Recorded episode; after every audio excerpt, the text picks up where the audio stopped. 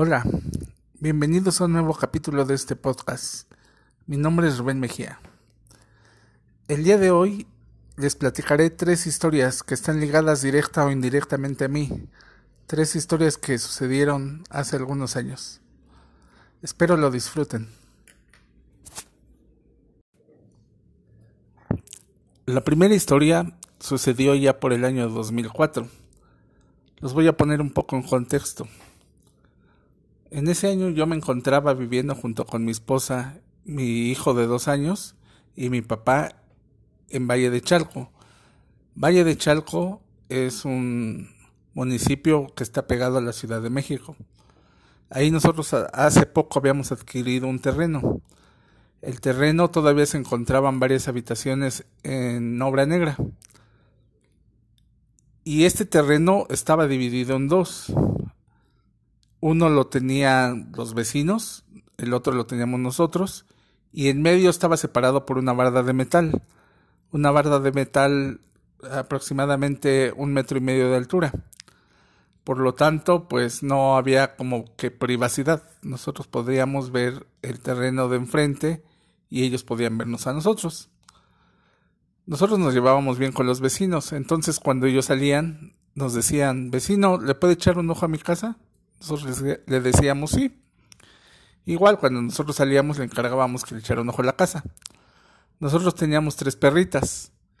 Las tres perritas pues, eran la adoración de mi papá. En ese año eh, mi papá se, se enfermó porque él, él tomaba mucho. Entonces una vez se sintió muy mal y lo llevamos al hospital. Él no quería ir al hospital, jamás quiso ir a un hospital. Siempre nos decía que no, que no quería ir a un hospital porque él sentía que cuando fuera a un hospital se iba a morir, ya ahí iba a quedar. Pero pues estaba tan mal que tomamos un taxi y lo llevamos al hospital. Ya lo atendieron en urgencias y ya los doctores nos dijeron que eh, había entrado en un coma Ahí los doctores nos dijeron que había entrado en un coma diabético. Entonces nos pedían que a partir de ese momento no nos separáramos de él, que estuviéramos siempre presente de alguien en la habitación donde él se encontraba. Me puse de acuerdo con mi hermana para irnos turnando un día ella, un día yo. Cuando ella se quedaba a cuidar a mi papá, yo me iba a la casa a bañarme, a dormir y al otro día regresaba al hospital y ya mi hermana se iba. Y así estuvimos por varios días. Cuando a mí me tocaba quedarme de noche, mi esposa se iba a quedar también conmigo. Ella se quedaba en la sala de espera por si yo necesitara algo. A mi niño se lo encargaba a su mamá, que lo cuidara. Entonces yo me quedaba en la habitación, ahí podía yo dormir porque me daban permiso que me durmiera ahí en, en un rincón en el suelo ahí con unas cobijas que yo llevé para pasar toda la noche ahí. Mi esposa se quedaba en la sala de espera. Entonces, cuando ella, antes de salir hacia el hospital, siempre le encargaba a los vecinos que le echaran un ojo a la casa. Los perritos se quedaban ahí en el patio. Y sí, la vecina le decía, sí, nosotros este, nos fijamos. Y ya ella se iba. Y así estuvimos como cuatro o cinco días hasta que un día que a mí me tocó quedarme,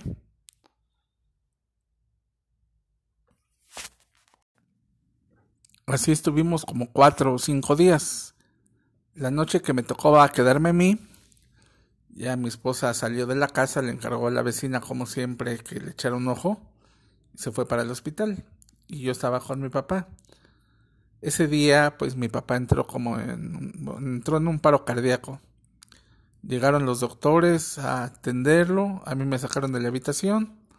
Minutos después el doctor dijo que entrara yo a despedirme de mi papá porque ya no podían hacer nada. Ya entré, yo platiqué con él, me despedí de él y ya salí hacia la sala de espera a informar a mi esposa que mi papá había fallecido y empezar a avisarle a la familia. Entonces ella se fue hacia la casa en lo que yo me quedaba hacer el papeleo. Y ya empezamos a avisarle a toda la familia, la familia de mi papá, mi hermana, amigos cercanos. Y ya, más tarde regresó mi esposa. Y en un momento de calma le pregunté si había alguna novedad. Y me dijo no, pero la vecina me la encontré y me dijo algo raro.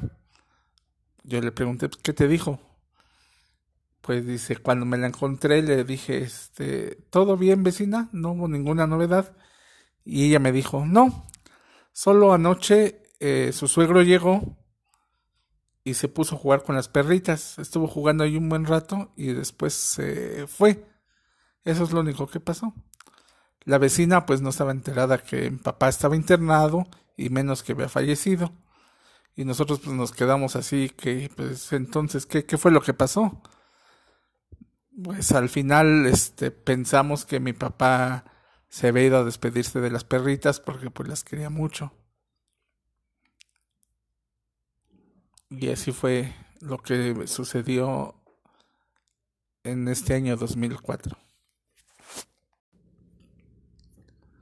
La siguiente historia me sucedió a mí. Vamos a retroceder un poco en el tiempo. El año 1985. En ese entonces vivíamos en la Ciudad de México, en las calles que forman la esquina de Eje Central Lázaro Cárdenas y la Avenida 9 allá cerca de la colonia Narvarte. Yo en ese entonces tenía 12 años. Aquel día era un día domingo, un 28 de, de enero. Ese día eh, mi papá y mi hermana iban a ir a una fiesta. Me dijeron que fuera yo con ellos. Ese día había el supertazón, fútbol americano y yo me quería quedar a verlo. Y yo le dije, no, pues no, este, yo, yo me quedo. Mi papá insistió, ándale, vamos, vamos a la fiesta. Yo le dije, no, yo me quedo. Pues ya se fueron mi papá y mi hermana a la fiesta, yo me quedé solo en casa. Ese día, pues ya yo vi el Super Bowl y más tarde mi vecino, que en ese entonces era mi mejor amigo, fue y me dijo, vamos a jugar fútbol con mis primos. Sus primos vivían enfrente atravesando el eje central. Y yo le dije, claro, vamos a pasar por Jorge. Jorge, pues es otro amigo que teníamos en común en ese entonces. Fuimos a hablarle para que saliera a jugar con nosotros. Él dijo que sí, pero su mamá no le dio permiso. Le dijo, no, no sales, estás castigado. Pues ya no salió con nosotros. Ya nosotros nos pasamos con sus primos de mi amigo. Jugamos fútbol, todo bien. Cerca de las nueve de la noche ya íbamos a regresar a casa. Entonces estábamos en la esquina del eje central esperando que el semáforo se pusiera en verde para que pudiéramos avanzar. Entonces, en cuanto el semáforo se puso en verde, empezamos a caminar y ahí yo ya no recuerdo nada, o sea, como si hubiera caído en un sueño profundo. Entonces lo siguiente que les voy a platicar, pues eso es de lo que me contaron vecinos, mi papá, de lo que sucedió en ese momento. Pues resulta que cuando estábamos atravesando el eje central, en los autos que tenían el semáforo en rojo, uno se pasó el semáforo, se dio la vuelta y nos atropelló primero le pegó a mi amigo, después me pegó a mí y nos lanzó varios metros. Al ver lo que había hecho, se quiso dar a la fuga. Un vecino que había observado todo, que tenía una moto, se subió en la moto y se fue a, perseguir a, a la persona que nos había atropellado. Lo alcanzó dos calles adelante y e hizo que lo detuviera la policía. Y a nosotros, pues, llegaron las ambulancias y nos recogieron y nos llevaron al hospital. Mi papá ya estaba en casa, ya había llegado. En eso una vecina entró corriendo y le dijo, Señor David, su hijo lo acaban de atropellar.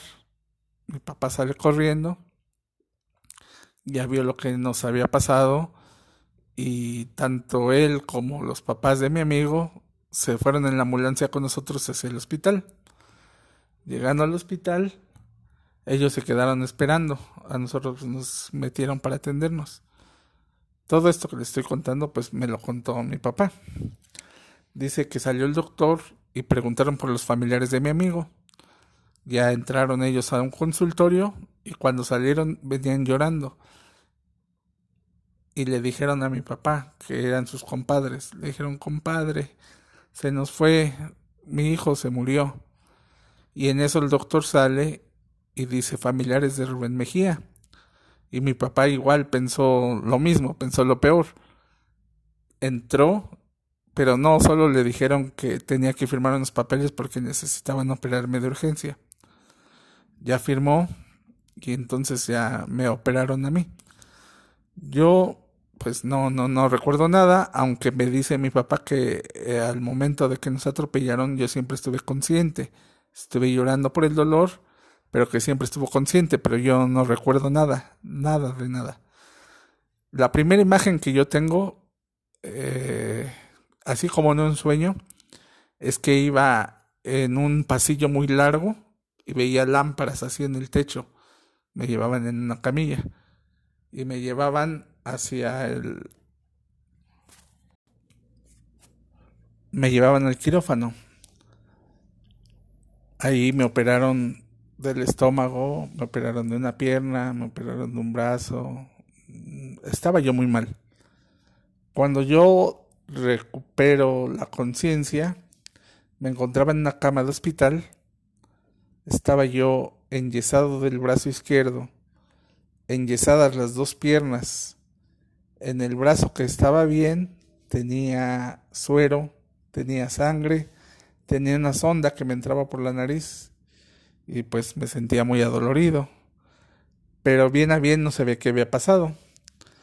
Eh, cuando desperté, pues mi papá estaba ahí y ya le pregunté qué, qué pasó. Ya me dijo que sufrimos un accidente. Yo le pregunté por mi amigo, ¿dónde está?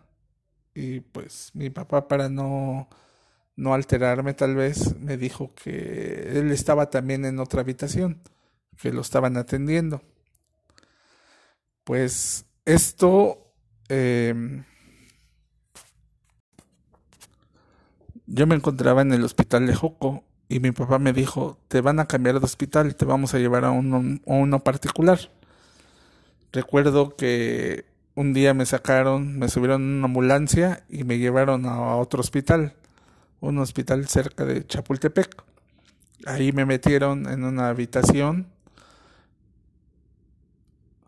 y le empezaron a atender los doctores. Los doctores dijeron a mi papá que las operaciones que me habían hecho en, el hospital de Joco habían estado mal y me tenían que volver a operar.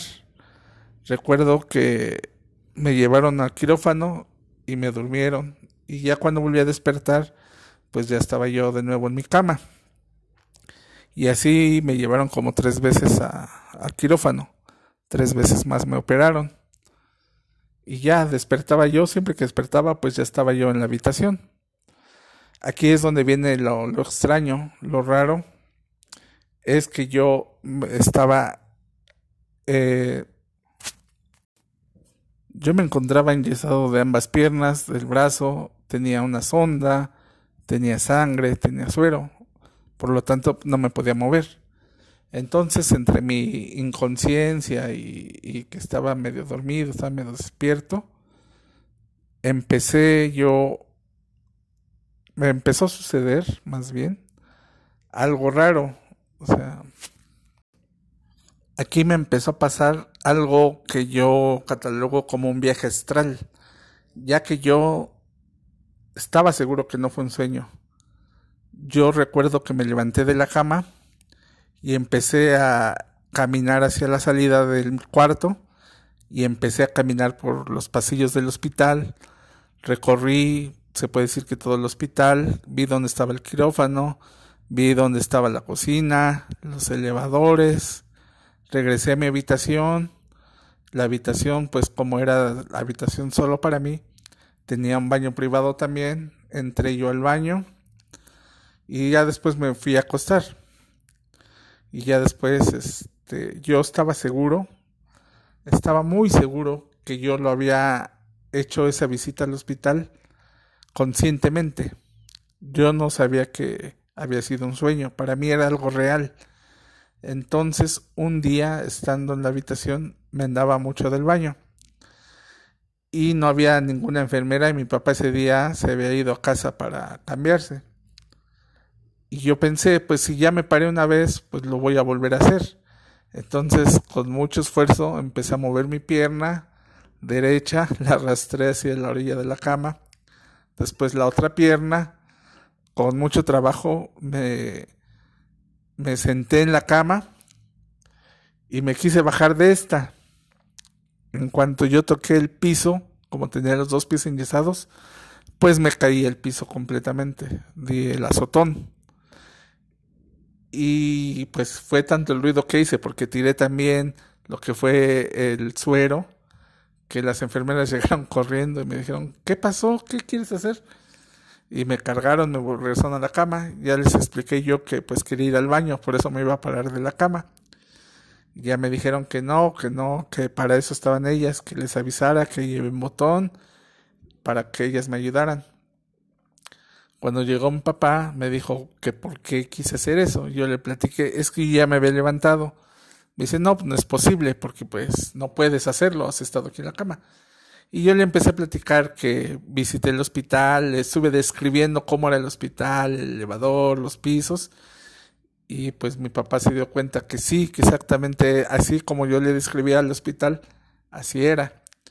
Entonces yo pienso hasta esta fecha que lo que a mí me sucedió fue un viaje astral, en donde se dice que el alma o la conciencia sale del cuerpo físico para viajar no sé si sea real, si solo lo soñé, pero yo estaba seguro que había recorrido el hospital. Yo estuve en el hospital durante un mes entero. En un mes me dieron de alta y ya cuando me llevaron a casa, eh, una tía que fue a cuidarme me contó que mi amigo pues había fallecido desde el mismo día del accidente. Mi amigo se llama se llamaba Juan el cual falleció un 28 de enero de 1985. Yo cuando tuve a, uno de mis hijos, él nació el mismo día, un 28 de enero, pero del 2005, y en honor a mi amigo, pues le puse Juan a mi hijo. Mi hijo se llama Juan. Y esto fue lo que a mí me sucedió. Esta es mi segunda historia. Y la última historia de hoy Vamos a retroceder un poco más en el tiempo, allá por el año de 1966. Esto le sucedió a mi papá. Mi papá es originario de la ciudad de Puebla. En ese entonces, Puebla pues no era tan grande como es actualmente. En aquellos tiempos, la gente se dormía muy temprano. A las 8 de la noche ya todo el mundo estaba dormido. Por lo tanto, las calles ya se encontraban desiertas. Mi papá vivía en una vecindad donde era un terreno muy grande, vivían varias familias. Era un terreno grandísimo que tenía un patio enorme y en medio de ese patio había un pozo, un pozo así como él me lo describía como la película del aro, no sé si la hayan visto, así de ese tipo era un pozo. Entonces, mi papá en ese entonces mi papá platicaba que entre sus vecinas había el rumor de que una de ellas era una bruja. Las supersticiones de aquellas épocas. Decían que esta persona podía correr y flotar al mismo tiempo. Él platicaba que una ocasión iban saliendo de la iglesia su papá, que es mi abuelo, mi papá y sus tres hermanos iban saliendo de la iglesia de misa. En eso pasa esta señora corriendo, empuja a, mi abuelo y arranca a correr. Y dice mi papá que no iba corriendo, más bien iba levitando porque no se le veían los pies. Eso es lo que él contaba. Entonces decían que esta señora pues era una bruja. Mi papá pues donde entró a trabajar salía ya de noche, entonces tenía que regresar a su casa ya todo estaba oscuro, ya no había nadie en la calle. Y al entrar a su casa tenía que atravesar el patio, a la vez tenía que atravesar ese pozo. Él me platicaba que cuando llegaba le daba mucho miedo porque siempre que entraba en el pozo se encontraba sentada la señora que decían que era bruja. Entonces mi papá pues pasaba con mucho miedo junto a ella, tenía que pasar por ahí, pues era el camino a su casa. Pasaba a un costado y en cuanto daba unos pasos que ya había atravesado, se oía como que algo caía al agua, como un bulto grande que caía al agua. Él volteaba y la señora ya no estaba. Entonces él decía que pues la señora se había caído al pozo. Y al otro día, en la mañana, pues la señora estaba normal, como si nada.